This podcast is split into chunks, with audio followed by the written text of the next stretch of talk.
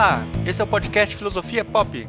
Eu sou Murilo Ferraz e aqui comigo está o Marcos Carvalho Lopes. Hoje a gente recebe o professor Alexandre Meyer Luz, doutor em filosofia pela PUC do Rio Grande do Sul, professor de filosofia e coordenador do programa de pós-graduação da Universidade Federal de Santa Catarina, um dos membros fundadores do GT Epistemologia Analítica da ANPOF e faixa preta em Jiu-Jitsu. Esse é o nosso episódio número 34 e hoje falamos sobre epistemologia. O professor Alexandre Meyer Luz já participou do podcast no episódio número 19, sobre filosofia e artes marciais. Esse é o primeiro episódio de uma série que a gente pretende fazer sobre o tema epistemologia. A partir de hoje, a atriz Maria Elisa vai fazer parte da nossa equipe. Ela vai interpretar um texto de algum texto selecionado no final de cada episódio. Nesse episódio a gente tem trechos do diálogo Teeteto, de Platão. A Maria Elisa já participou do podcast, interpretando o Manifesto Antropófago de Oswald de Andrade e o Digesto Antropófago, de Daniel Pisa, no episódio 31 sobre Oswald de Andrade. Para acompanhar o Filosofia Pop, você pode visitar o nosso site filosofiapop.com.br, que tem, além do podcast, textos sobre diversos assuntos filosóficos e também espaço para você deixar os seus comentários. Nós também estamos no Twitter como arroba filosofia pop e no Facebook com facebook.com barra podcast filosofia pop, tudo junto. Ainda tem o nosso e-mail que é o contato arroba filosofiapop.com.br. Para receber os nossos episódios na hora em que forem lançados, você pode assinar o nosso feed no seu celular. No nosso site tem um guia explicando como fazer isso. O Filosofia Pop é um podcast que aborda a filosofia como parte da cultura. A cada 15 dias, sempre às segundas-feiras, a gente está aqui para continuar essa conversa com vocês. Vamos então para nossa conversa sobre epistemologia.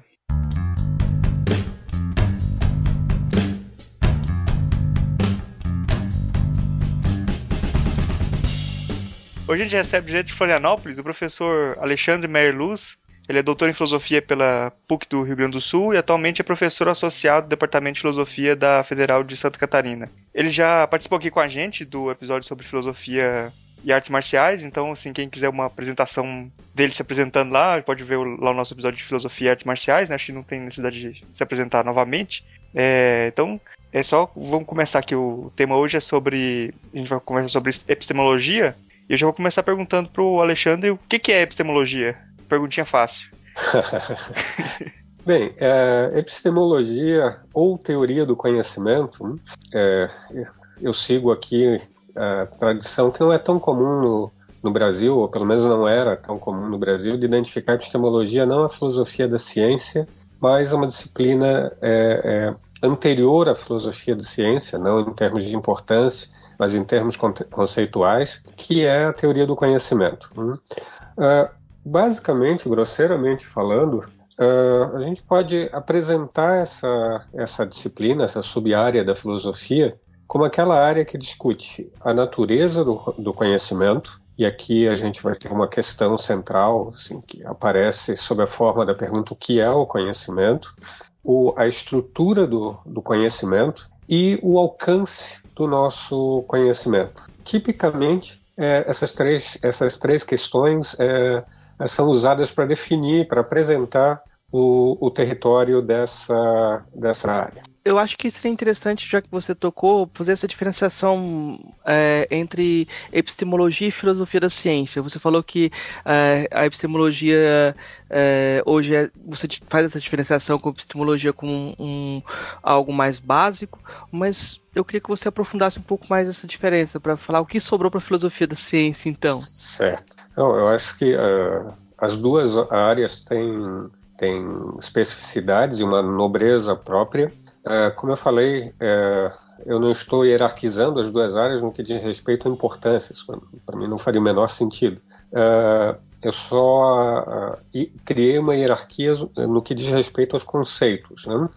veja, enquanto a filosofia da ciência pelo menos sob um de seus aspectos, numa das suas questões centrais, está interessada em questões relativas ao que a gente chama genericamente de conhecimento científico, a, a epistemologia, a teoria do conhecimento, no sentido mais primitivo, ela para e antes de se interessar por algum tipo de conhecimento em particular, em algum território uh, do mundo real, como o direito ou a ciência, ou, aproveitando que escapou o termo, o direito, ou sei lá que outra área, ela faz perguntas conceitualmente mais primitivas, como aquela que eu fiz agora há pouco, por exemplo. Uh, o que alguém diz quando diz que sabe alguma coisa, o que é o conhecimento, há várias é, versões dessa, dessa pergunta mais básica. Então, o nosso trabalho é um trabalho que começa é mais conceitual, tipicamente, um com esforço de olhar para os conceitos mais primitivos na discussão.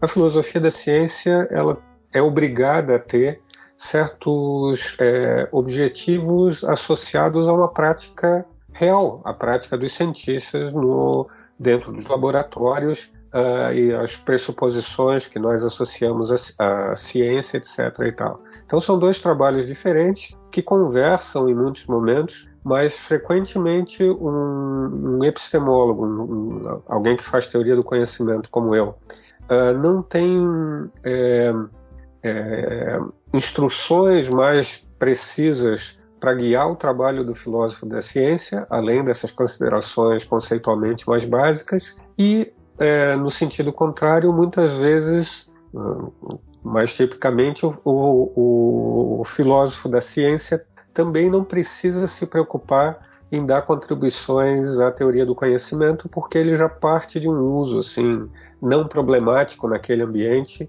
desses conceitos mais básicos, como de conhecimento, de justificação, etc. E tal. Então são duas áreas próximas, porém com objetos é, diferentes que não se sobrepõem. Ainda falando sobre essa parte de, da epistemologia e da ciência que você estava falando da diferenciação, acho que quando a gente começa a falar em ciência, muitas vezes a gente ouve falar de que a, o conhecimento, o, método científico, a ciência, o conhecimento científico, ele não pode se justificar cientificamente, né?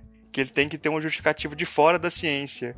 Isso teria um pouco a ver com a, com a, com a epistemologia nesse sentido? Você está falando de, de antes os, os conceitos? Depende como a gente formular a questão. Uhum. No, acho que da maneira mais direta como tu formulaste, uh, não exatamente. Assim, a função da, da, da, teoria do conhecimento, pelo menos como a gente a pensa hoje, e em muitos sentidos ela é diferente do como ela foi pensada em outros momentos da, da história da filosofia, a, a, a função do nosso trabalho não é exatamente a de legitimar práticas reais é, de justificação, por exemplo, dessa ou daquela ideia. Nós não fazemos teoria do conhecimento para dizer para um cientista que aquele tipo de trabalho intelectual que o cientista faz no laboratório, que é tipicamente, nós supomos, é, muitas vezes bem sucedido, uh, é de fato um trabalho adequado, é um trabalho digno de mérito ou qualquer coisa assim.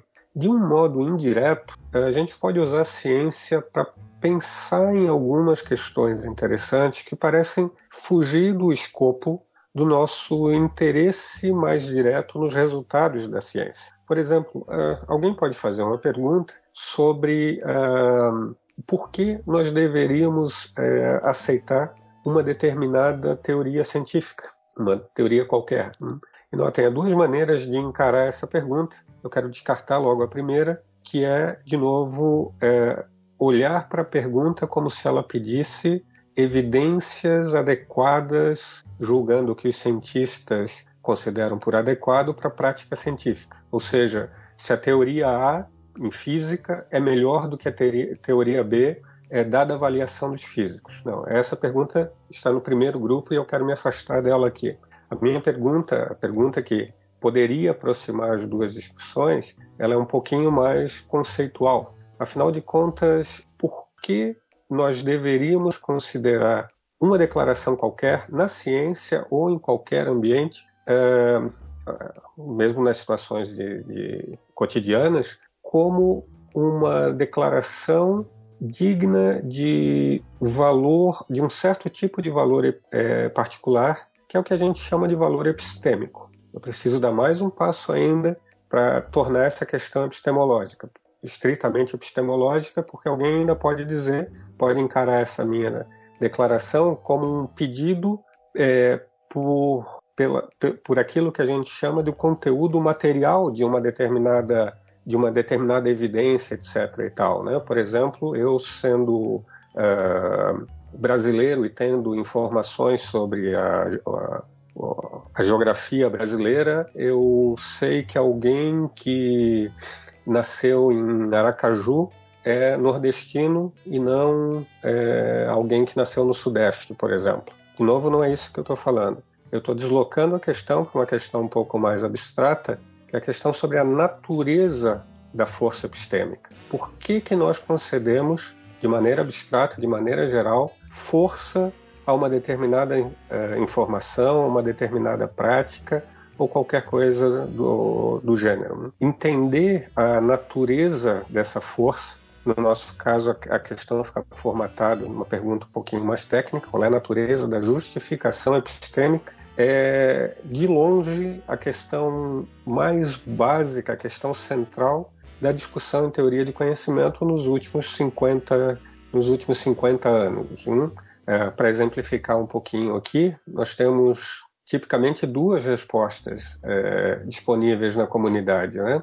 Uma que tenta explicar a força que nós concedemos por conta das relações evidenciais entre proposições ou entre proposições e alguma coisa que não é uma proposição, entre uma declaração qualquer sobre o mundo e outras declarações, ou seja, é, no ponto que nos interessa aqui, tudo se trata de uma questão de avaliação das evidências disponíveis e uma outra que é, sugere alternativamente que a natureza da força epistêmica vem de um traço específico que as evidências podem ter, mas não porque são uh, evidências, outras coisas podem ter, que é o que se chama condução à verdade, a confiabilidade ou qualquer coisa do gênero.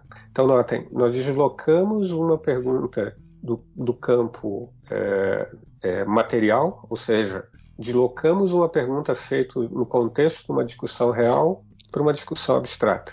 Uh, eventualmente, a gente pode imaginar que uma, uma discussão é capaz de iluminar as outras, mas o ponto aqui é que elas são independentes. Então, é, a gente não deveria supor que a discussão em teoria do conhecimento é, pressupõe ah, alguma informação vinda da ciência, depois eu volto a isso, ah, e não, precisa, não se precisa também pressupor que a discussão em filosofia da ciência, ou qualquer discussão sobre a ciência, mesmo feita por, por, de modo não filosófico, pressupõe antes uma investigação absolutamente cuidadosa é, sobre os conceitos envolvidos. Como eu falei antes, são dois campos distintos e a gente tem que tomar algum cuidado ao, ao aproximá-los. Né? Eu, eu, acho que essa questão acaba sendo é, muito importante por isso que você disse, Alexandre, de, de que nos últimos nos últimos 50 anos, mais ou menos, a gente tem uma mudança também da posição da filosofia da, ou da reivindicação do, do que, que a filosofia pode fazer, né? Eu acho que quando a gente, a gente fizer um percurso aqui de que a gente conversar mais sobre o, o, a epistemologia, a gente vai ver como essa mudança, de certa forma, acontece. Uhum. Então, para a gente seguir na nossa narrativa pra, padrão da, da filosofia, eu não vou perguntar para você o que é o conhecimento, porque essa pergunta já, já foge, foge dessa perspectiva mais voltada para a linguagem. Vou te perguntar o que dizemos quando dizemos que alguém sabe algo. Sim, sim, sim. E, e, e nota que as duas perguntas têm pressupostos ligeiramente diferentes. Né?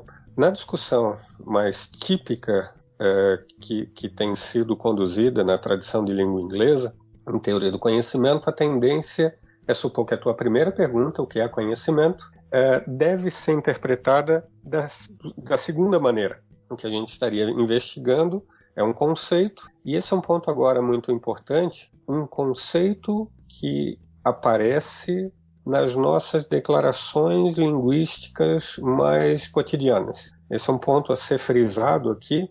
É, o objeto de avaliação sendo suposto aqui na discussão, pelo menos no contexto dessa, dessa, dessa tradição, é um uma entidade linguística e ele, como nós não estamos interessados na palavra conhecimento ou qualquer coisa assim, é algo que nós vamos observar nas ações linguísticas que os indivíduos realizam quando dizem coisas como a que tu mencionaste, por exemplo, né?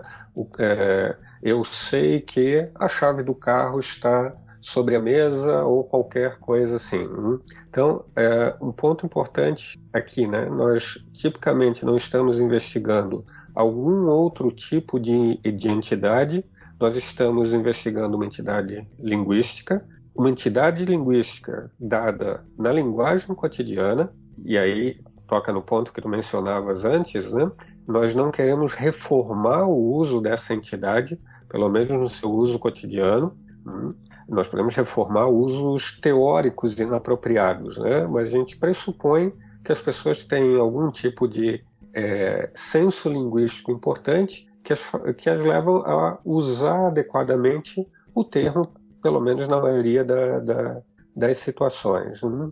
E o, então, o terceiro ponto aqui que nós é, devemos considerar é que uh, essa entidade é, linguística dada no, no, na linguagem cotidiana, etc., é, vai nos levar a usar a, o próprio uso dos indivíduos na linguagem cotidiana como um regulador da nossa discussão.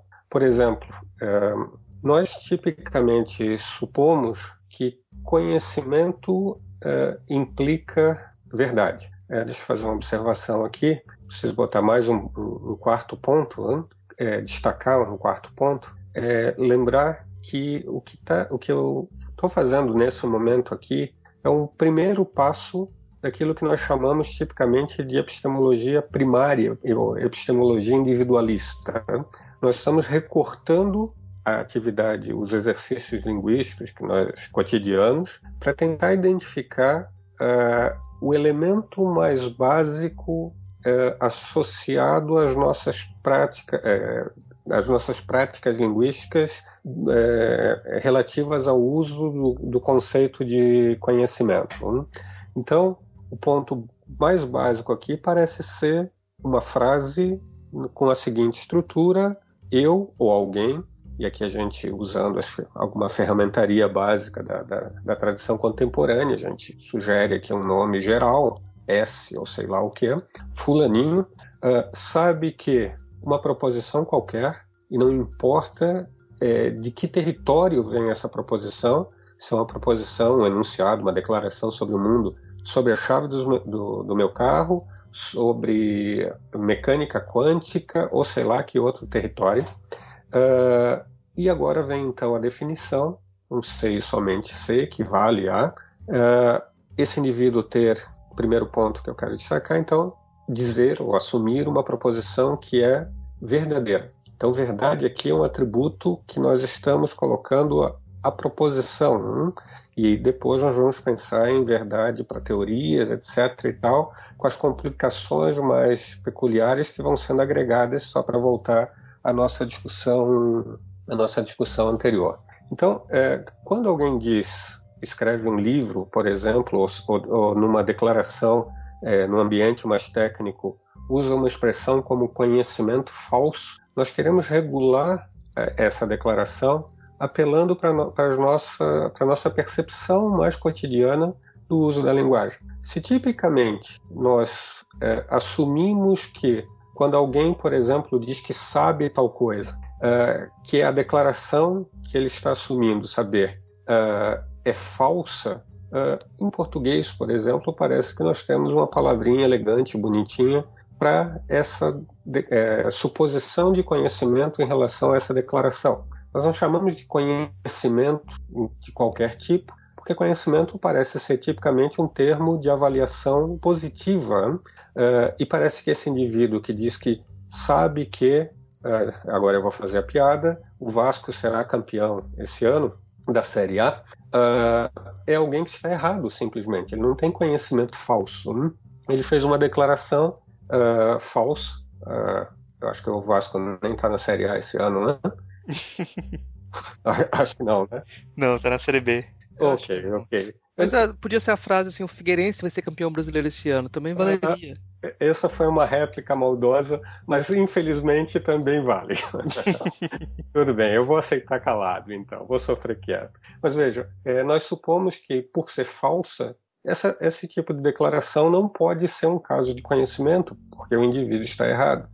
Nós supomos quem? Supostamente nós que usamos a palavra cotidianamente. Então nós usamos esse, essas intuições básicas, como para usar a expressão assim corrente no, na, na, nossa prática filosófica, para regular declarações uh, como fulano tem o conhecimento falso de que o Figueirense será campeão da Série A uh, este ano. Então, dizemos essa uma declaração inapropriada porque é um termo na linguagem natural muito mais adequado é, é, do que a expressão conhecimento falso, que mais uma vez cria uma confusão desnecessária. Usar um termo valorativo, de valor positivo, para descrever algo que está sendo valorado negativamente. Hum?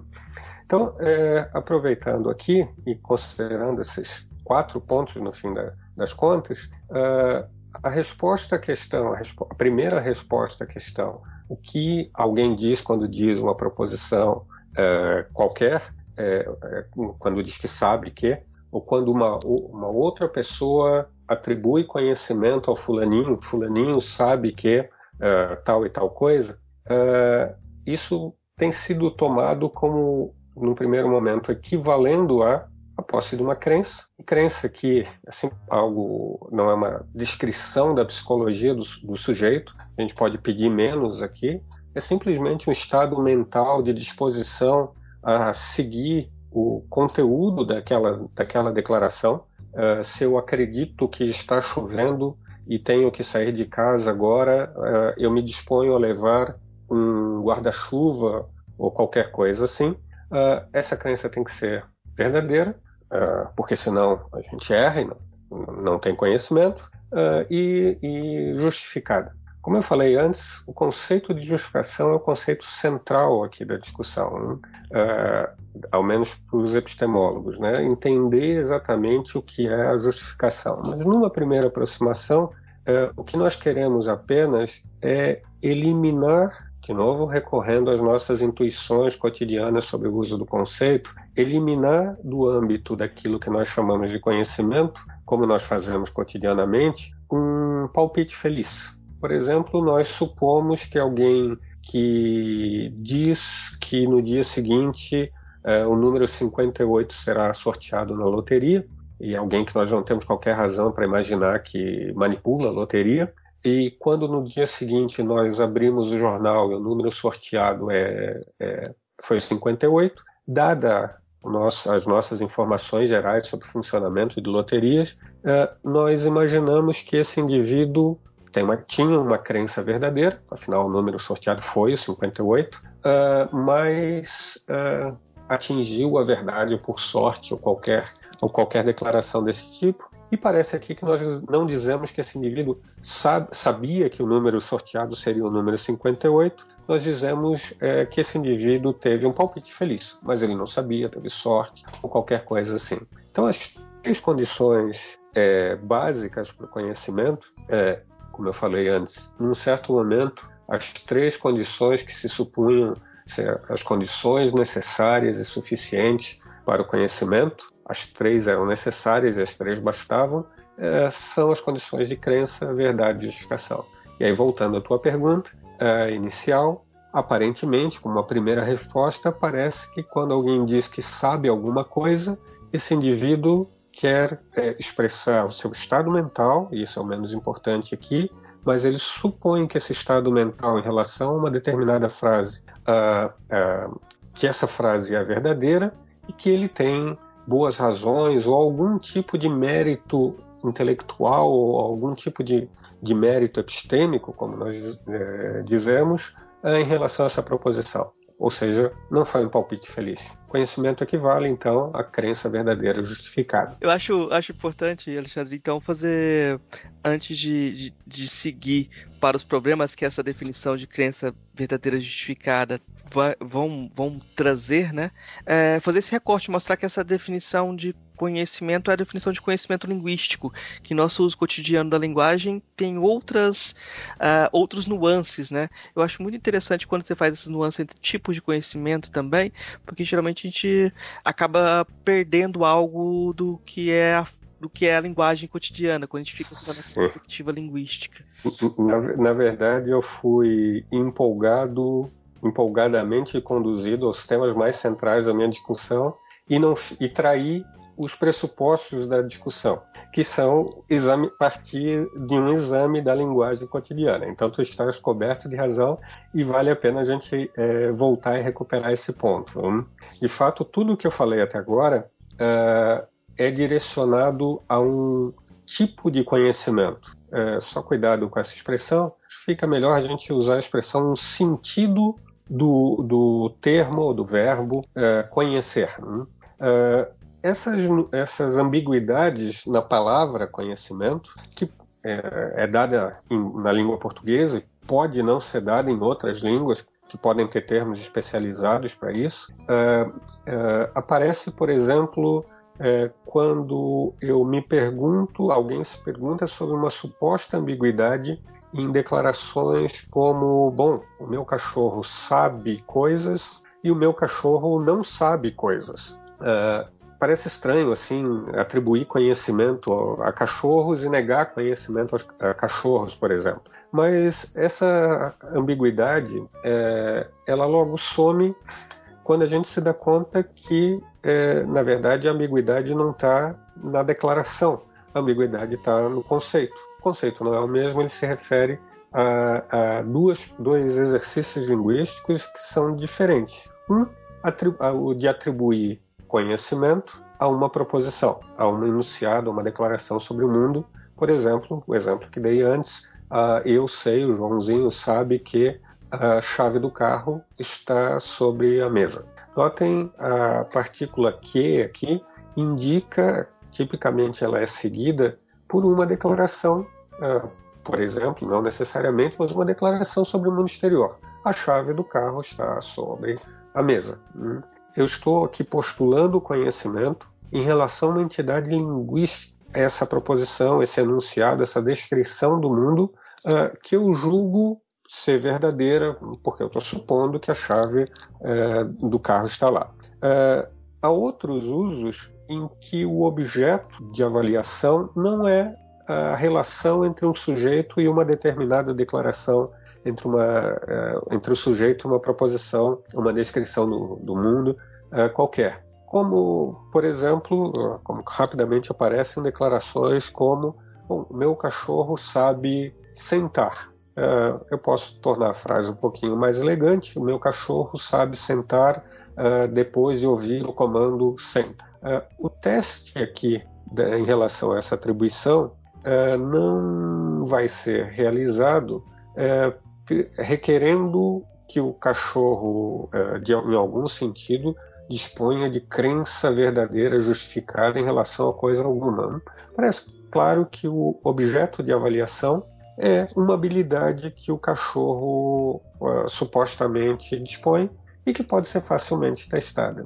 Numa festa de família, por exemplo, uh, quando alguém duvida que o meu cachorro saiba sentar, uh, eu chamo o cachorro, dou o comando apropriado, senta, por exemplo, e o cachorro, diante da repetição do comando, enquanto o cachorro se senta seguidamente, ele senta e levanta, senta e levanta, uh, nós concedemos a, a, ao cachorro a posse de um tipo de habilidade, para usar um termo muito geral, né? A habilidade no sentido muito muito lato aqui do termo, não importa de onde ela veio, não importa nem que habilidade é, o que importa aqui é que o cachorro possui um certo tipo de competência específica e é essa competência que está sendo valorada. Então, nós temos de um lado know, é, know é, that, saber que, e do outro lado know-how, então, saber como se, se, se realiza uma, uma, coisa qualquer. Né? De novo, isso torna bastante plausível é, e aceitável em língua portuguesa que alguém diga coisas como, por exemplo, bom, fulano sabe, é, em português às vezes manobrar um pouquinho linguisticamente, é, fulano sabe futebol e fulano não sabe futebol. Ah, num sentido a gente está falando da posse das habilidades e no outro tipo de conhecimento proposicional. Um técnico pode saber que o lateral direito joga em tal lugar do campo, etc. e tal, tem tal e tal função, e não conseguir ele mesmo, por qualquer tipo de razão, realizar essas funções. Ele sabe que, mas ele não sabe como realizar a, a função.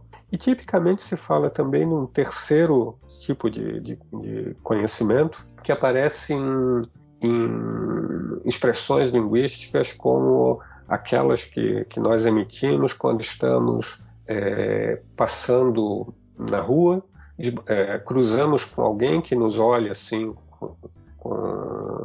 com, um olhar é, muito, muito típico, específico, nós viramos para a pessoa que está do nosso lado e dizemos alguma coisa como: Eu sei quem é essa pessoa, eu a conheço, mas eu não tenho informações sobre ela. Não lembro de onde, não lembro o nome, etc. e tal. Aqui a gente está falando uma terceira coisa, que é o conhecimento de trato, como alguns chamam, de familiaridade, que é, é que aquele uso do conceito que expressa uma relação prévia com uma determinada entidade. Familiaridade, por exemplo, com uma determinada é, é, entidade. Então, é, nós partimos de uma separação entre esses três usos e, eventualmente, depois vamos discutir eventuais relações é, entre esses conceitos, com teses mais ou menos fortes sobre essas relações. Mas, dado o pressuposto que nós partimos da avaliação, da, da observação da linguagem cotidiana, uh, nós rapidamente colocamos na mesa usos que parecem ser diferentes e o que é mais importante, usos que levam a avaliações diferentes é, é, dos indivíduos a que nós atribuímos conhecimento. É, esse é um ponto assim importante para a gente pensar sobre educação, por exemplo. Uh, bom, uh, no vídeo de uma palestra sua que está na internet, a gente vai colocar aí no, nos links do, do post para quem quiser ver, é, você fala do interesse pedagógico de levar, de levar a sério uma distinção entre habilidade e conhecimento linguístico. É, quais são as consequências educacionais de não levar a sério essa distinção? É, bom, então, é, como, como eu acabei de, de observar, nós temos três sentidos do, do, do termo, uh, é sempre importante nós colocarmos na mesa o que nós estamos avaliando quando nós estamos interessados em avaliar a posse do conheci de conhecimento, entre aspas, uh, de alguém. Eu, inclusive, recentemente conversava com alguns, alunos em classe e eu propus um, um pequeno exercício. A, hipótese mental aqui, conduzir o exercício, era a seguinte: é, eu tenho uma turma de segunda série, vamos supor, de crianças pequenas. Uh, nós treinamos em sala, realizamos muitas operações de aritmética básica, que é o que eles estão estudando, e nós fazemos uma prova com 10 questões para simplificar a discussão, e as 10 questões são basicamente 10 adições de números com três algarismos cada. Ou seja, uh, é pouco provável que as crianças acertassem uh, qualquer uma das questões, assim, por um palpite ou, ou, ou qualquer coisa assim. Uh, uma criança acerta nove questões. Que nota ela deve tirar? eu tive três respostas em sala de, de aula. alguns alunos sugeriram a nota 9, alguns alunos sugeriram a nota 10 e alguns alunos, menos, mas sugeriram a nota zero. E eu perguntei para cada um dos grupos é, por que é, eles estavam atribuindo notas diferentes, é, porque o que eu queria era destacar o objeto que eles estavam efetivamente avaliando. É, os alunos que deram nota 10 é, defenderam essa, essa suposição, é, assumindo que os alunos tinham mostrado no nível esperado que eles tinham uma habilidade adequada uh, ah, para a realização de, de, dessas operações aritméticas. E que, então, é, é, a gente podia entender esse único erro do menino que acertou nove das dez questões como um engano, como uma distração, uh, mas longe de ser algo que é, falasse alguma coisa contra a posse de habilidade. O aluno que deu zero exatamente no mesmo ponto, considerou que, bom, o erro em uma questão era suficiente para mostrar que o nível de habilidade esperada não era satisfatório e que por isso, de alguma maneira, nós precisaríamos é, recuperar, melhorar um pouco uh, o, o desempenho de, do, do, aluno que acertou nove questões. A parênteses aqui, eu não estou fazendo nenhuma su sugestão pedagógica, né? Lembra só, hipótese mental aqui. Tá? Mas zero, zero também, pô, é sacanagem, hein? Sim, sim também acho. Também acho. e o, o, terceiro grupo, que deu a nota 9, ele muda completamente o objeto de avaliação. E esse é o ponto, um ponto importante aqui para o que nós estamos discutindo. Eles me dizem que o aluno merece 9 porque afinal de contas ele acertou nove questões né? e errou uma questão. É, eu peço para eles me explicarem, para os meus alunos, o que é esse acertar as questões, e eles, olha, o resultado de 9 está correto, o resultado de 1 está errado. Eles não estão avaliando exatamente a posse de habilidade aqui, né? Ou pelo menos não é, é o, o objeto primário de avaliação nesse caso para eles. O que eles estão avaliando é a obtenção de resultados corretos e a punição de resultados incorretos. Grosseiramente falando aqui, eles estão atribuindo nota às respostas verdadeiras e punindo as respostas falsas. Objetos de avaliação bastante diferentes. Obviamente, eu não estou aqui sugerindo uma discussão pedagógica sobre o que se deveria efetivamente uh, fazer. É, o meu ponto, como eu falei, é só distinguir objetos de avaliação. Isso acaba sendo importante porque é, disciplinas diferentes e mesmo dentro de uma disciplina no currículo escolar, é, muitas vezes nós temos esses objetos muito diferentes é, sobre a mesa. Pensem, por exemplo, em algo como artes. É, muitas vezes uma determinada atividade tá, está sendo realizada é, tendo como foco primário, nem precisamos discutir se foco exclusivo ou não, mas como foco primário o desenvolvimento de uma determinada habilidade. Em outros, é, em outros momentos, imagine, por exemplo, uma aula sobre história da arte, eventualmente o que está em questão é algo como uh, emissão de informações verdadeiras ou informações falsas. Né? É, se eu não tenho a distinção conceitual aqui mais, mais básica e mais central, eu posso ser levado a confundir é, objetos de avaliação que são muito diferentes entre si. Né? Então, aqui de novo, como quando a gente falava agora há pouco sobre filosofia da ciência e teoria do conhecimento, aqui de novo eu ofereço a discussão pedagógica um, um esclarecimento, mesmo que inicial, uh, é, em relação aos conceitos que a discussão pedagógica vive utilizando. Né?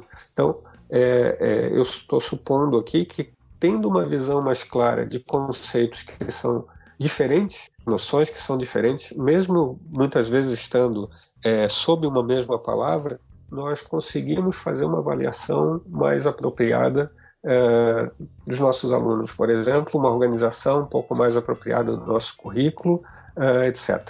Claro que eu não estou dizendo aqui que a teoria do conhecimento sozinha vai dar todos os subsídios para isso. Né? O que eu estou sugerindo é um tipo de colaboração entre áreas é, que, que são, sobre muitos outros aspectos, muito diferentes, é claro. É, eu, eu, eu, como já fui professor de ensino médio, assim, eu acho isso uma provocação muito boa, porque é, muitas vezes a gente vê, por exemplo, na, no campo da filosofia, a promoção de diversos debates, como se a filosofia fosse é, feita de debates. Então, sobre temas éticos ou temas quaisquer. Então, por exemplo, você divide a turma em dois grupos e você vai ver, é, vai promover um debate entre os dois grupos. É, muitas vezes você tem aquele aluno que tem a capacidade de fazer a performance, Sim. mas não a capacidade de argumentar. Sim. E quando você. E essas coisas são confundidas, né?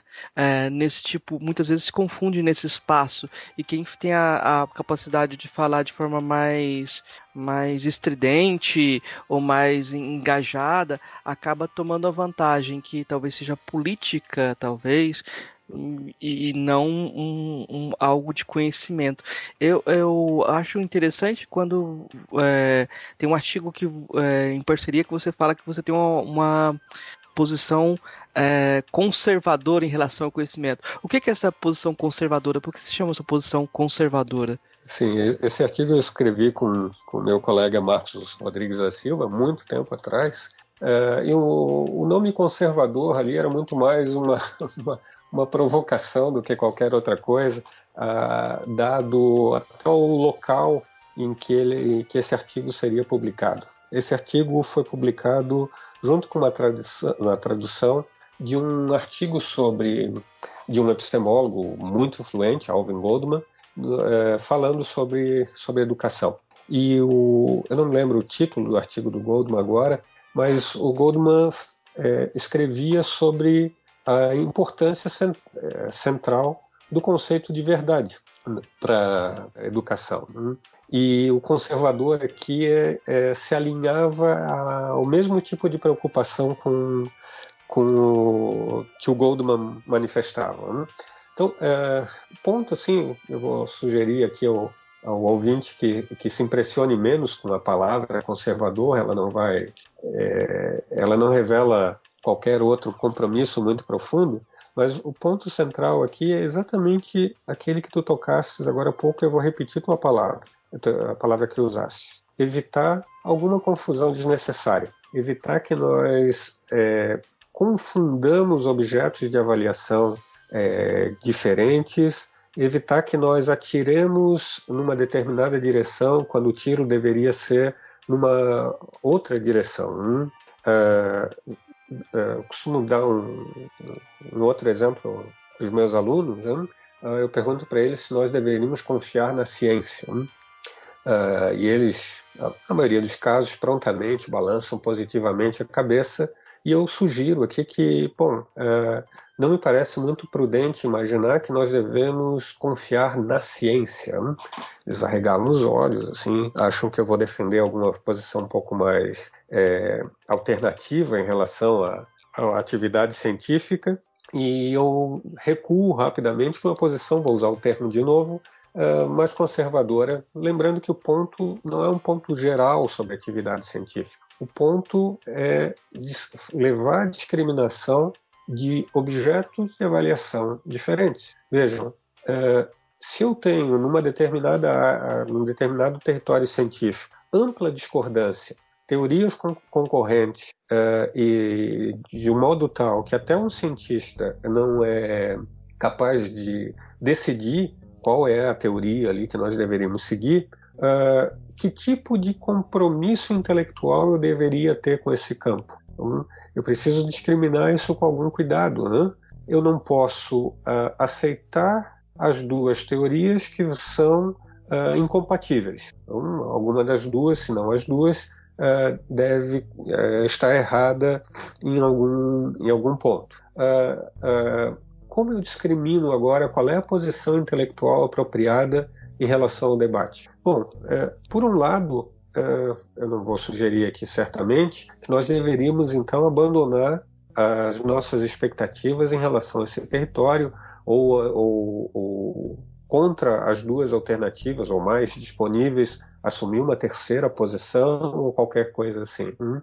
Uh, o que eu vou defender aqui, o que eu defendo na frente dos meus alunos, é que eu não devo acreditar na prática científica, no sentido lato, etc., porque em muitos casos parece claro que a prática, a prática científica não é capaz de me dar resultados é, é, é, decisivos ou qualquer coisa, como nesse, nesse caso evidente, em que eu tenho duas teorias com o mesmo estatuto concorrendo entre si. Então eu preciso mudar o objeto de avaliação. O objeto de avaliação aqui não é a pergunta, não vai ser guiado pela pergunta qual é a teoria correta ou verdadeira, se é que nós estamos em posição de responder isso em qualquer momento. Ponto. A pergunta aqui é qual das duas teorias, nem sempre também vou conseguir decidir isso, é racionalmente aceitável. Né? Em alguns momentos eu vou decidir, eu vou me dar conta que eu tenho duas teorias é, que são, é, do ponto de vista de um observador externo, racionalmente aceitáveis é, e eu deveria me comprometer com as teorias, não por conta do fato de elas serem corretas ou, ou, ou, ou falsas, mas por conta de um outro objeto de avaliação, por conta da, da justificação que elas são capazes de, de, que os cientistas são capazes de apresentar publicamente é, para outros cientistas ou qualquer coisa assim. Então, é, com isso eu evito, por exemplo, a, a falta de elegância de fazer uma declaração que é inapropriada como uma declaração em favor da crença na ciência em geral. Né? O que falávamos antes? Nós não deveríamos nos interessar pela ciência, nós deveríamos nos interessar por práticas epistêmicas uh, apropriadas, seja lá o que isso signifique. E nós supomos, e apenas supomos, que a ciência é, de teorias científicas carregam essas práticas epistêmicas primitivas, muito básicas, é, pelo menos uma boa parte delas, é, de modo apropriado. Se nós encontramos lugares em que a prática científica, que o, que o, que o exercício intelectual não é realizado apropriadamente, o que nós deveríamos fazer? Continuar acreditando no resultado da ciência? Nesse caso, deveríamos suspender o juízo. Então, o ponto aqui é que é, é, a função, uma função básica aqui da, da educação parece ser a de permitir que os indivíduos, uh, ao longo do tempo, aprendam a identificar práticas intelectuais uh, bem feitas e, e, eliminar de práticas intelectuais inapropriadas. Uh, e para poder, como professor, oferecer um currículo nessa direção e valorar apropriadamente tudo o que está envolvido nessa, nessa atividade, uh, e há muitas coisas envolvidas, eu preciso ter um universo conceitual um pouco, é, um pouco mais esclarecido, um, um, um pouco menos afeito a, a, confusões. E é por isso, só para não perder o ponto, que na tradição analítica a gente tipicamente começa a nossa discussão fazendo epistemologia individualista, epistemologia primária. Nós separamos os, os átomos para o nosso trabalho porque nós queremos identificar os elementos mais primitivos, mais básicos, que depois nós vamos encontrar combinados com elementos não epistêmicos nas nossas, nas nossas práticas cognitivas reais no, no, no mundo atual. Tem uma, uma coisa, até para saber se eu entendi o que você quer dizer com, a, com as teorias concorrentes na ciência, aí me veio à cabeça quando estavam ainda nos primórdios ali de, de, de estudar a física quântica, os fenômenos quânticos ali que o pessoal estudava e via que aqueles fenômenos eram que era probabilístico, né? O, o, o a probabilidade era tinha a probabilidade de uma coisa acontecer ou de outra acontecer, que não era determinístico os experimentos.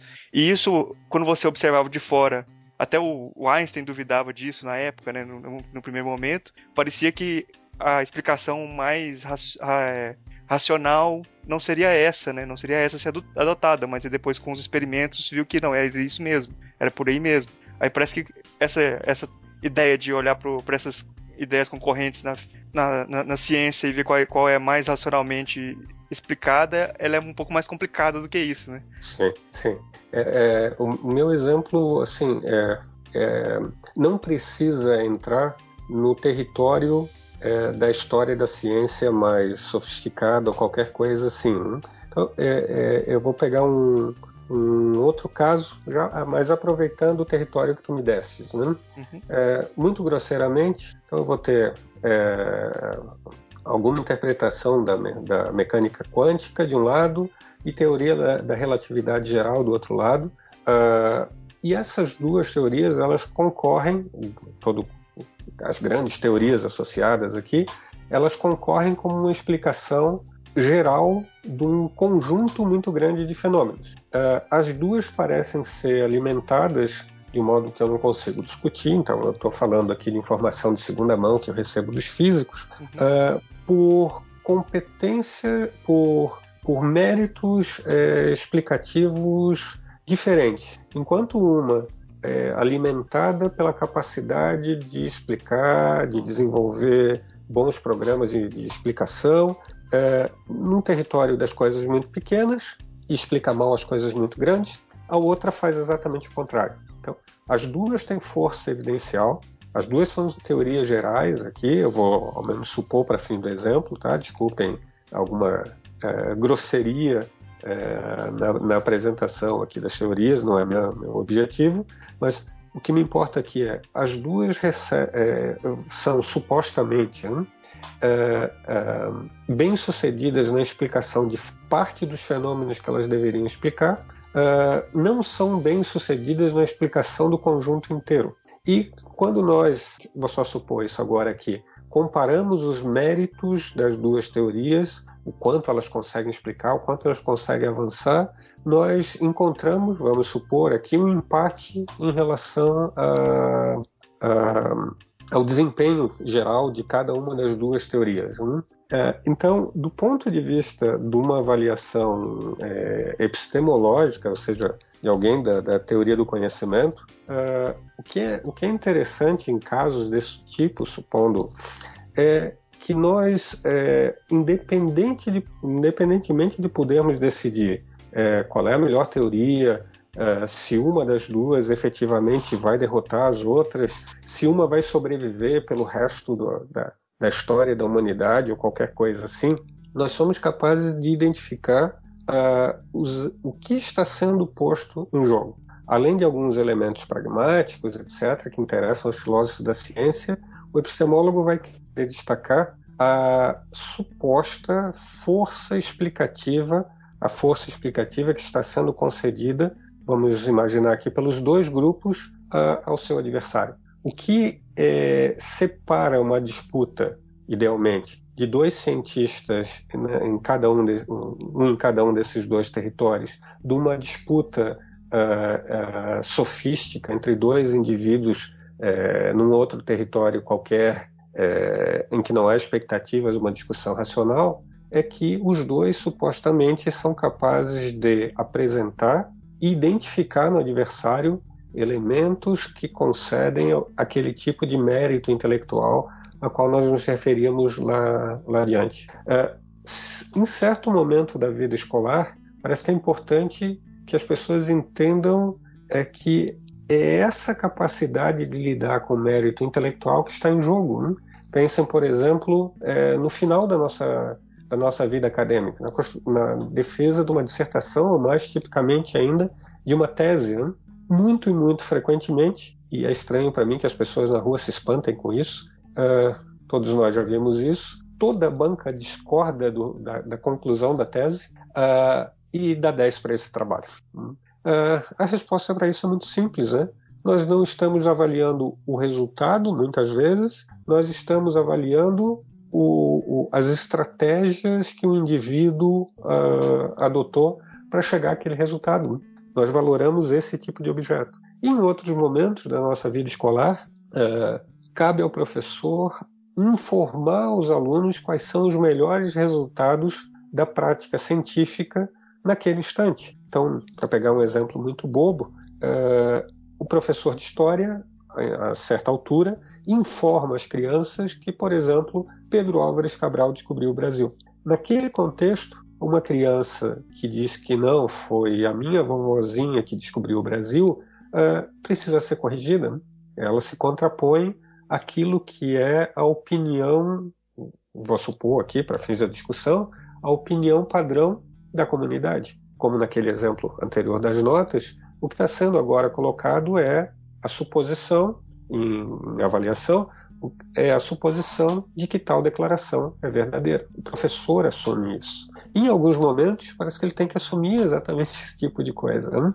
Em outros momentos, por exemplo, quando o aluno dele é filho de um historiador refinado e, e traz aqui informações, vou inventar aqui, óbvio, certo? Informações de algum tipo aqui que parecem é, corroborar a uma outra suposição de que os vikings descobriram no Brasil ou alguma outra coisa desse gênero, uh, o professor talvez tenha que mudar o seu objeto de avaliação, porque o aluno está fazendo algo com alguma sofisticação intelectual que talvez, talvez, num determinado momento mereça valoração. Então, no momento eu tenho a verdade ou aquilo que uma comunidade supõe ser a verdade como objeto de avaliação, no outro eu tenho justificação, práticas racionais é, consagradas, etc., etc., como objeto de, de, avaliação. Mais uma vez, não, parece que inadequado eu confundir essas coisas. Né?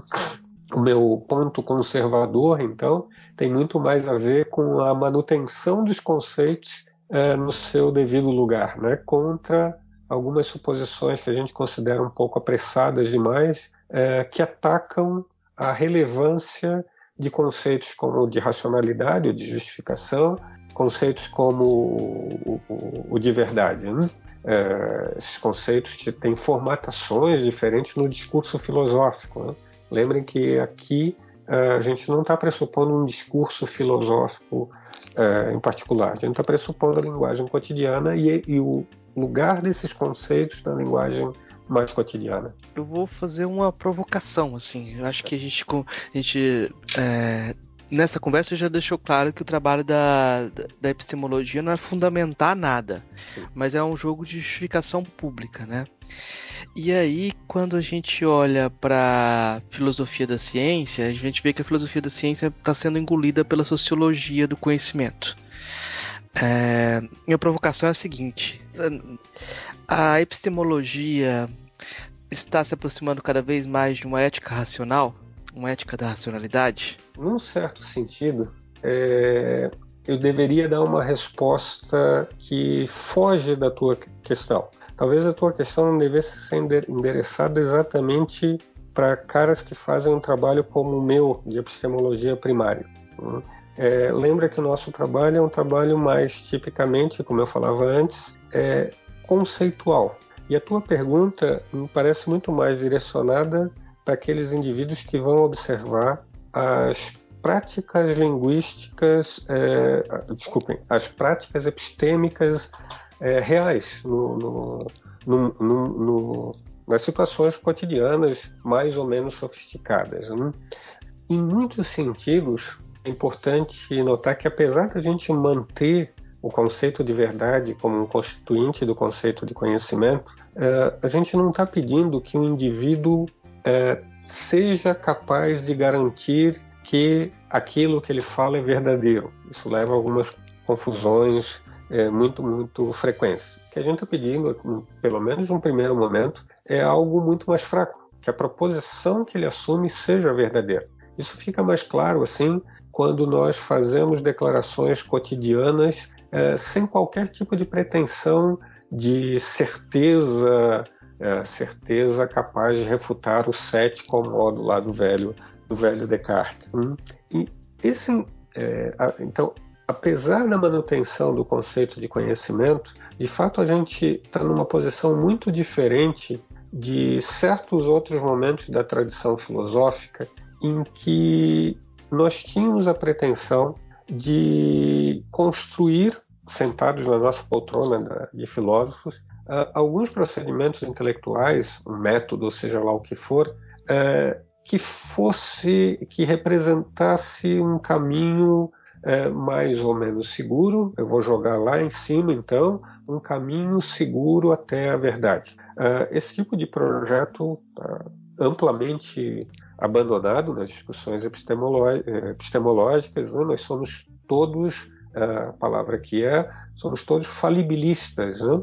Nós supomos que atribuições de conhecimento não precisam carregar atribuições, uma atribuição mais forte que a atribuição de conhecimento, que a atribuição de certeza. Na hora em que nós fazemos essa, esse tipo de. É, assumimos uma posição falibilista e passamos a, a olhar depois disso, é, claro que essa é uma questão que nos interessa, para as práticas é, é, epistêmicas reais dos indivíduos é, que aparecem misturadas com outros interesses que não epistêmicos, né? não interesse em obter é, crenças verdadeiras e evitar crenças falsas. É, nós é, assumimos assim de barato que há outros tipos de, de interesse de todo tipo é, envolvidos na discussão Uh, nós abrimos as portas para um tipo de investigação que caminha na direção daquilo que tu estás falando.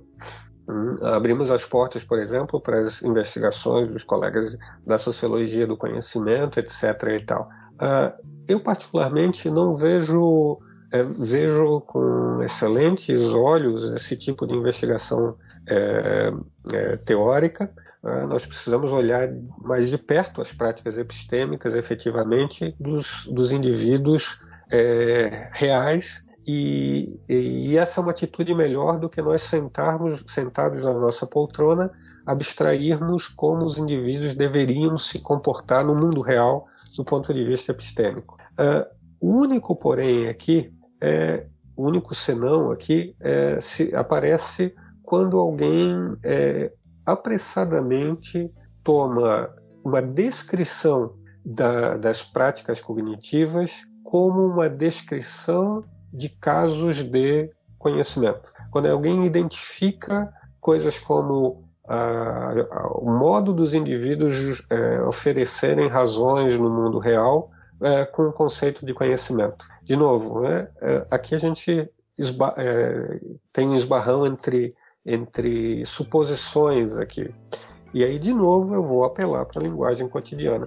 Se alguém diz, se alguém chama de conhecimento certas práticas linguísticas que são, em muitos casos, pelos próprios indivíduos que as chamam de conhecimento num momento futuro, é, classificadas como falsas ou inapropriadas ou qualquer coisa assim, os resultados dessa prática são classificados como falsos é, ou qualquer coisa do gênero, é, eu, do ponto de vista linguístico, vou dizer que não faz sentido, mais uma vez, chamar isso de conhecimento falso. Então, é, mesmo que a gente esteja interessado em alguma investigação é, é, é sobre as práticas efetivas dos, dos indivíduos, uh, eu vou defender que isso não deveria esbarrar no primeiro tipo de esclarecimento conceitual que a gente é, obtém, supostamente apelando para uma observação de algum tipo, mesmo que não uma investigação uh, detalhada ao, ao modo de um cientista, de um sociólogo ou o que seja, uh, das práticas linguísticas cotidianas. Uh, é, se alguém quer descrever práticas linguísticas e me diz que o que ele está descrevendo são é, estratégias de justificação de uma tese no mundo real, uh, eu não tenho qualquer problema em vou ler esse material com toda a intenção. Eu vou defender então é que são territórios mais uma vez diferentes. Hum?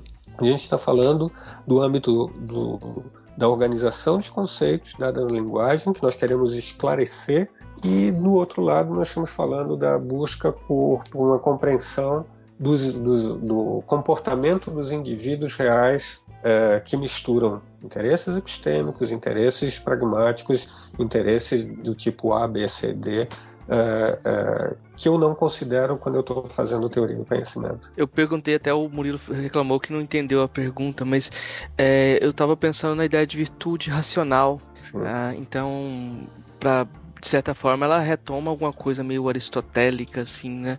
Uhum. Então era só uma provocação para não deixa, deixa eu pegar isso porque isso é importante, então, Murilo, tá? refaz a pergunta, a gente esquece tudo e eu vou pelo caminho mais legal, tá? Murilo, depois se vira aí. Ah, Murilo, a gente não quer saber de ti, cara. A gente quer saber de filosofia. Depois tu dá um jeito nessa bagunça aí. É, não, depois dá um jeito. Eu vou cortar nada, eu vou cortar muita coisa, não. Vou deixar outra resposta e me com essa aí. É, eu acho que dá pra, pra arrumar. É porque quando eu, eu fiz essa aproximação entre epistemologia e ética, foi pensando na ideia de virtude racional, né? Ótimo. Então, eu acho que aí você tem uma, uma espécie de um fio de construção, de autoconstrução de respeito pela, pelo jogo de pedir da razão que se dá socialmente. Então, essa construção de um de um espaço de diálogo intersubjetivo em que você respeita o jogo de pedir da razão. Nesse sentido que eu estava pensando que talvez pudesse se aproximar de uma ética. Essa que era a provocação. Marcos, é, a gente tem três grandes tradições em relação a, a na discussão contemporânea sobre o conceito de justificação. Para nós, como eu falei antes, o conceito de justificação é o conceito central porque, grosseiramente, né? Crença é um conceito estritamente psicológico. É, parece trivial, inclusive, que eu posso ser é, ter, é, por exemplo, evidências que, que me levariam ou levariam outras pessoas a acreditar que há e formar a crença de que não há. E aí a gente manda essas pessoas para um psiquiatra, alguma coisa assim. É, mas a crença parece ter seu caminho próprio. A verdade é, parece não depender do nosso esforço, etc. E tal, parece depender aqui do, do, do da, da, bondade do mundo para conosco ou qualquer coisa assim. Então a gente tipicamente foca a nossa atenção no conceito de justificação, porque ele que concentra o que, em algum sentido, está sob nosso é, controle, alcance ou, ou, ou, qualquer coisa nesse jeito. Então, as três tradições são o que a gente chama de internalismo, muito grosseiramente. Justificação é o resultado do corpo, do balanço do corpo das evidências que alguém tem em determinado momento. É, eu faço um, metaforicamente um corte aqui na mente do indivíduo, avalio as evidências dele, coloco numa, de novo metaforicamente, uma balança e digo caminho a seguir é pela direita e não pela esquerda. Há um, uma outra tradição que começa com caras como Alvin Goldman, que foi mencionado anteriormente, que é a tradição externalista. Uh, essa tradição uh, começa uh, tomando como conceito central a noção de confiabilidade. Não é evidência que justifica algo, mas é a confiabilidade. É, por exemplo, a, a minha declaração de que a luz do escritório está acesa não é justificada, vamos supor que ela é, por conta de alguma posse de evidência que eu avalio ou qualquer coisa, mas simplesmente porque eu estou vendo e vendo em condições apropriadas a, a, a lâmpada acesa e a minha, agora, ponto importante, e a minha visão é fonte confiável, vamos supor, de informações sobre o mundo exterior. Produz mais verdades, muito mais verdades do que falsidades. Há uma terceira tradição que aparece depois dessas duas, a gente está falando de uma discussão, de novo, de 50 anos, uh, que apela exatamente para a velha tradição aristotélica. Ela surge no cenário destacando o conceito de virtude intelectual como o, o conceito central aqui. Qual é, porém, a dificuldade? A dificuldade é que uma teoria da virtude, ou qualquer uma das três, é, ou diz que ela é apenas uma teoria da justificação, uma, uma teoria do bom comportamento intelectual, e ela não tem qualquer coisa a ver com a verdade, com interesse à verdade. Né?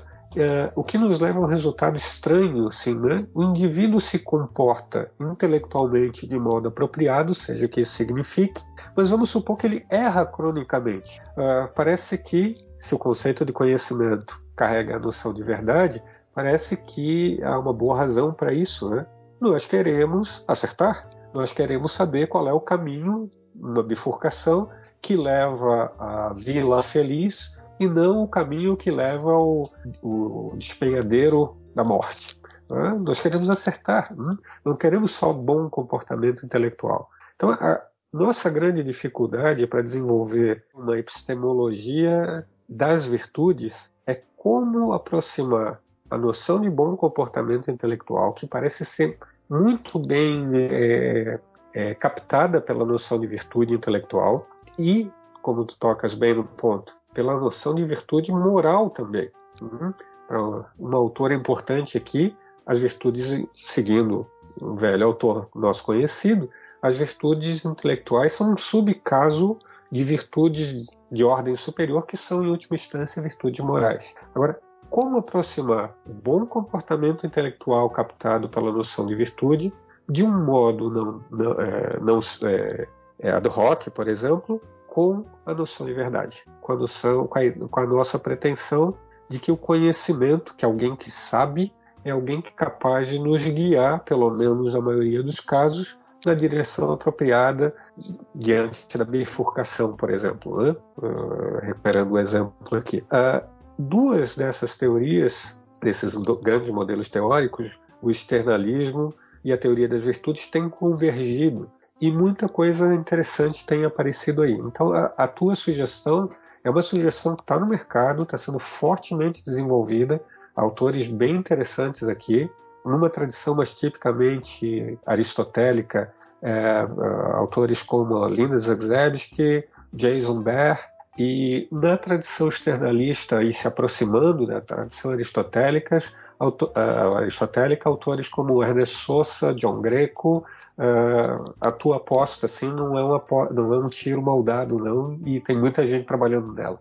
Acho que a minha, minha maior função aqui no programa também às vezes é fazer uma, uma pergunta de, de quem está meio de fora dessa, desse olhar filosófico, porque eu não, não, tenho uma formação muito grande de filosofia, eu sou da, da computação e, e, e, o que eu estudei de filosofia foi com o Marcos, como professor de ensino médio, algumas matérias que eu peguei, mas assim, pouca coisa. Então, assim, quando, quando a gente fala de epistemologia, para quem tá para quem não tem tanto contato, parece uma coisa muito complicada e nebulosa, que a gente vai fazer mais programas depois até para tentar desvendar isso. E eu acho que quando, quando dá uns exemplos muito simples, parece fácil, mas aí quando a gente vê algumas coisas do dia a dia, mais complexas do mundo real mesmo, parece difícil você saber o que é verdade ou não. Eu, tenho um, eu peguei um exemplo aqui, por exemplo, um exemplo que saiu no naquele, no site da BBC, da BBC Brasil, na época das Olimpíadas, aí vai tocar um pouquinho na política que você não tá querendo tocar, é, que era quatro maneiras de usar a vitória de Rafaela Silva para confirmar o que você já pensa. Que é. fala um pouco desses vieses de confirmação, que as pessoas têm alguma crença que elas acham que é justificada e elas usam alguma, a mesmo, o mesmo fato para justificar para um lado ou para outro. Acaba que no, no, nas coisas mais complexas fica um pouco difícil de saber o que que, o que, que se aproxima de uma coisa verdade ou não, né? É, Murilo, então é, deixa eu de novo apelar para a divisão de trabalho, né? Lembra como, como falei antes, é, a gente acaba fazendo sempre a questão de separar a discussão conceitual da, da investigação empírica. É, e ainda mais um caso como o meu, em que a, a gente faz a discussão conceitual supostamente mais básica toda. Né? A gente está no primeiro andar da coisa. Uh, uh, o que, que, é importante para mim num caso, eu não lembro se eu li essa matéria, mas eu a vi mencionada e eu posso supor o conteúdo dela. Uh, o que a gente pode considerar quando pega casos como esse? uma, os problemas todos que tu estás trazendo, que obviamente eles são legítimos e hoje na sociedade brasileira eu diria que eles são dramáticos, que é, é, por exemplo, como bias, como preconceitos de todo tipo contaminam a avaliação. Por exemplo, indivíduos guiados por certas preferências desse ou daquele tipo uh, ignoram evidências numa, de, numa determinada direção uh, e por conta disso tiram conclusões de outro tipo, é, na outra direção. Uh, considera até casos talvez mais complicados de indivíduos que têm é, aceitam inferências que em outro ambiente, em relação a outro assunto, eles considerariam é, falaciosas, mas aqui, por conta da, da, do seu compromisso, ou seu interesse, ou sei lá o que, é, é, eles aceitam como completamente é, apropriadas em qualquer sentido. É, nota que essa a investigação em relação a esse tipo de defeito dos, das pessoas, que provavelmente contamina é, qualquer tipo de pessoa, inclusive epistemólogos, é em grande medida uma investigação de caráter empírico, uma investigação é, que vai ser alimentada por observação mais cuidadosa, por classificação, sei lá, de tipos de, de, de vícios, de, por investigações sobre como os BIAs uh, afetam o comportamento cognitivo real das pessoas. Né? De novo, com as ferramentas mais típicas do, do, de um trabalho como o meu, uh, eu não tenho como fazer esse tipo de investigação. Então, o nosso trabalho, de, por divisão de trabalho, é, como eu falava, um trabalho conceitual. Nota, eu quero é separar duas coisas, tá? Uh, separar um tipo de punição, que é o que tu estás fazendo aqui em relação ao grupo, tá? Aquele, aquele conjunto de indivíduos ou aquele indivíduo está tirando uma conclusão inapropriada porque as, as premissas são aceitas, guiadas por bias. Está fazendo um certo tipo de condenação de um comportamento cognitivo, né? intelectual. É, de outro tipo de punição, é, punições que são mais básicas e, e, mais primitivas em algum sentido. Por exemplo, é, eu vou olhar esse indivíduo e eu é, quero separar dois tipos de indivíduos nesse mesmo grupo. Um indivíduo que tem conclusões de, mas não tem qualquer tipo de premissa. Por exemplo, ele só adere a uma determinada conclusão. Ele não tem nenhuma evidência em favor e ele tem um comportamento intelectual assim muito é, grosseiro. Um outro indivíduo que tem evidências naquela direção e um terceiro tipo de indivíduo, também um caso estranho, que tem evidências na direção contrária e mesmo assim conclui naquela, naquela direção. Ele tem evidências para B, mas ele conclui A. Nota, é, esses três tipos de indivíduos parecem ter vícios diferentes, né? O primeiro tipo é simplesmente alguém ignorante, sem informação. O terceiro tipo é um, um, um mentiroso, é o, O, o cara é, é, capaz até de privadamente reconhecer que ele não deveria crer em A, ele deveria crer em B com as evidências que ele tem. Mas por razões de outra natureza, ele prefere proclamar e dizer que ele que, que A é correto ou qualquer coisa do gênero.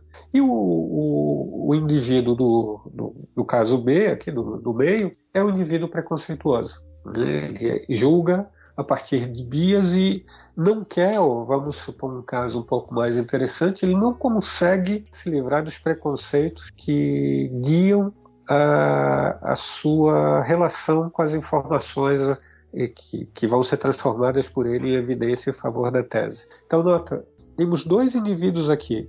Um indivíduo observando o, o que levou as pessoas a essas posições, e um outro tipo de teórico é, fazendo classificações primitivas uh, antes dessa investigação empírica. Tipicamente, a discussão contemporânea ela começa, ela está mais tipicamente centrada nesse segundo trabalho que eu acabei de descrever, que é o trabalho mais tipicamente conceitual. Então eu quero abstratamente separar tipos de vício, entender por que, que isso é um vício, uh, quero separar tipos de mérito, entender por que isso é um mérito uh, e coisas do gênero.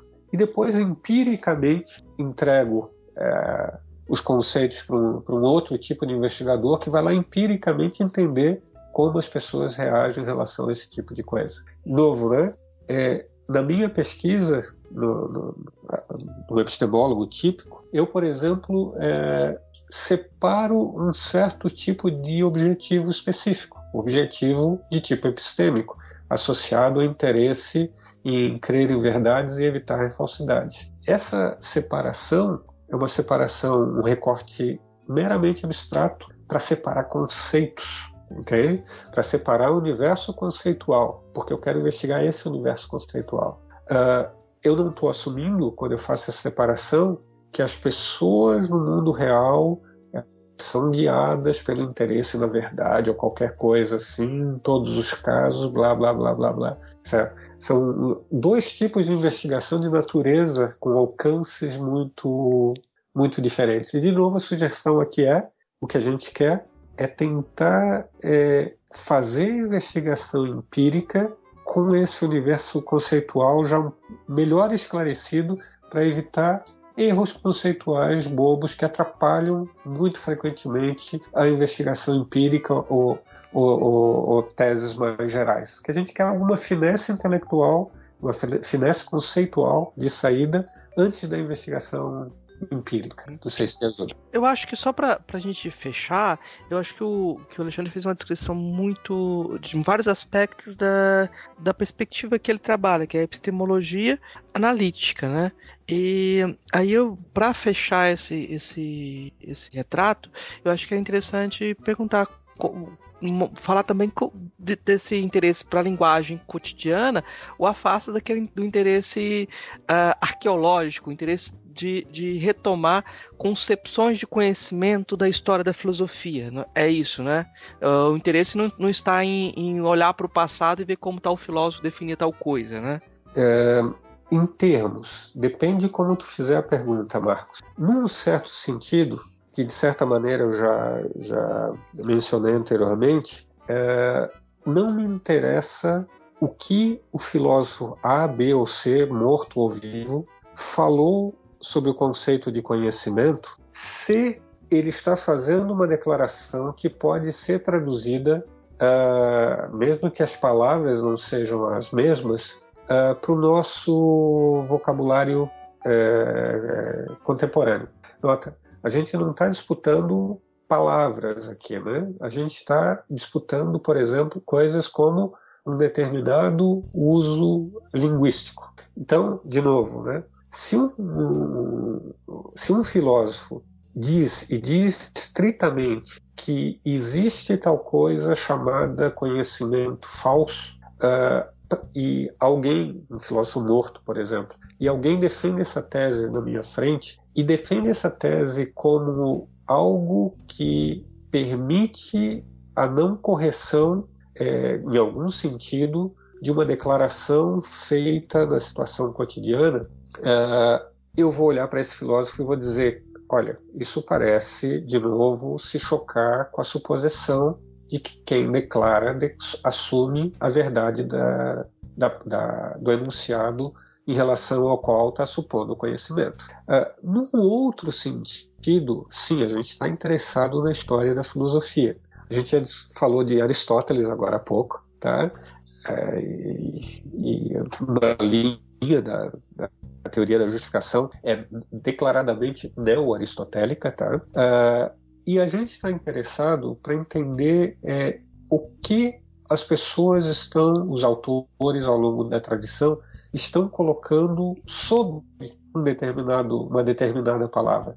Então aí a gente vai fazer uma leitura que não é exatamente a do exegeta, mas uma leitura é, de colaboração com um autor que está numa, numa, numa outra época. Em vez de olhar, como eu falei, para a palavra que ele está usando, eu vou tentar entender o que ele está sugerindo.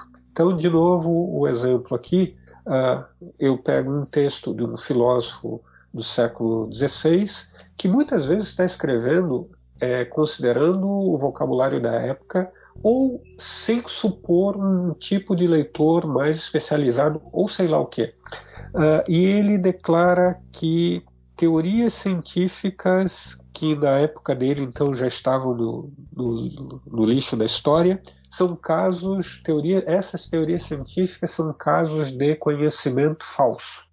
Bom, eu particularmente não vejo qualquer graça, não é do meu interesse, dizer que essa declaração é inapropriada.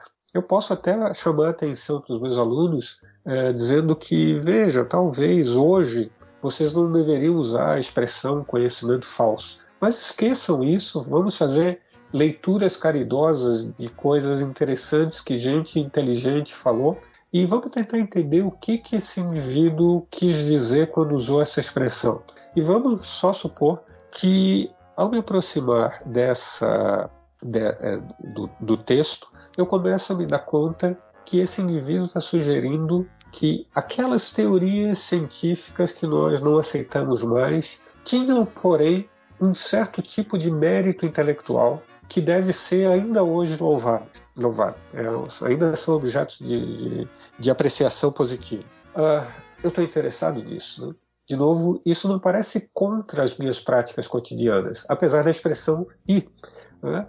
É, o meu universo, o universo conceitual que eu estou apresentando aqui, que eu ofereço para os meus alunos, etc. e tal, talvez até me permita captar melhor e reformar a frase, a declaração daquele autor. E dizer, veja, o que esse indivíduo está falando é que as teorias, é, é, então, já ultrapassadas, uh, eram consideradas falsas, porém elas são representantes de trabalho intelectual sofisticado, elas carregam alto grau de justificação e por isso são dignas de apreciação. Elas merecem, como no exemplo da prova antes lá, nota 9 ou qualquer coisa assim. Né?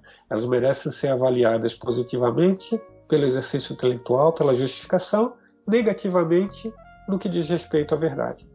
Veja, em vez de concorrer com o texto, eu tento fazer uma leitura mais caridosa. Veja, para fechar. Isso, porém, é muito diferente de, da minha relação com um autor que propõe um uso completamente diferente da noção de conhecimento, daquela noção de conhecimento que nós usamos cotidiana, cotidianamente. Tá? É, muitas vezes, é, um autor pode dar um uso muito peculiar. Né?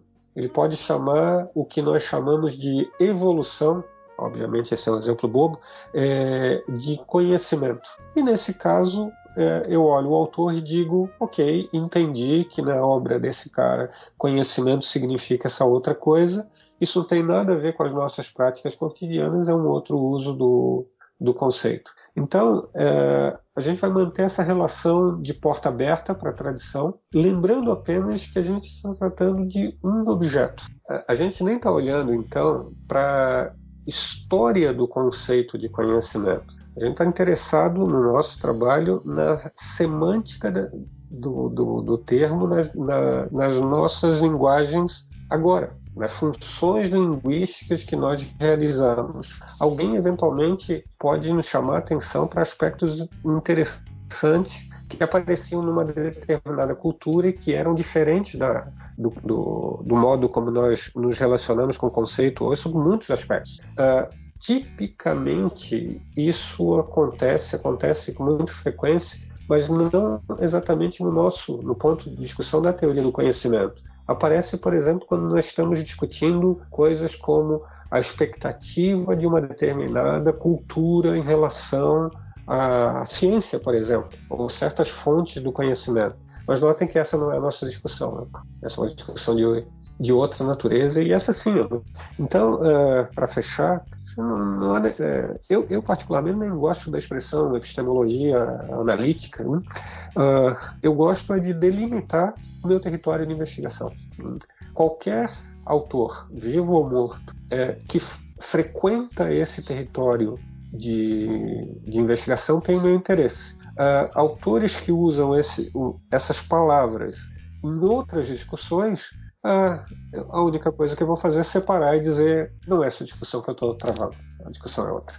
Ah, bom, é, acho que deu para perceber aqui quem está ouvindo aí que a discussão é complicada e a gente vai voltar várias vezes nessa, sim, nesse sim. tema aí, porque o, o tema é, é grande, né? Acho que a gente já pode partir para as indicações, então, né? Ok. Alexandre, você trouxe alguma coisa para indicar para a gente aí? Uh, sim, há vários, mais e mais bons materiais em, em língua portuguesa. Uh, é, eu costumo dar aula com um texto chamado Epistemologia do Richard Feldman.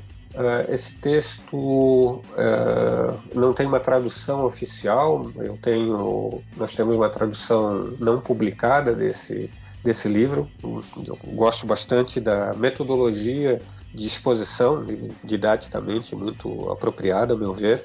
Recentemente, a Vozes, a Vozes ou a uma das duas, publicou um livro também chamado de Epistemologia do outro Richard, Richard Filmerton. Também é um belo livro, um livro bastante interessante de epistemologia primária. Uh, eu tenho um livro uh, publicado pelo. está disponível online gratuitamente, uh, pela UNEPFIL, que é uh, uma editora da Universidade Federal, Universidade Federal de Pelotas. basta as pessoas jogarem meu nome e NEPFIL na, na internet vão no Google rapidamente esgueirar até o livro. Eu, eu recomendo para quem quiser uma leitura introdutória os dois primeiros capítulos desse livro.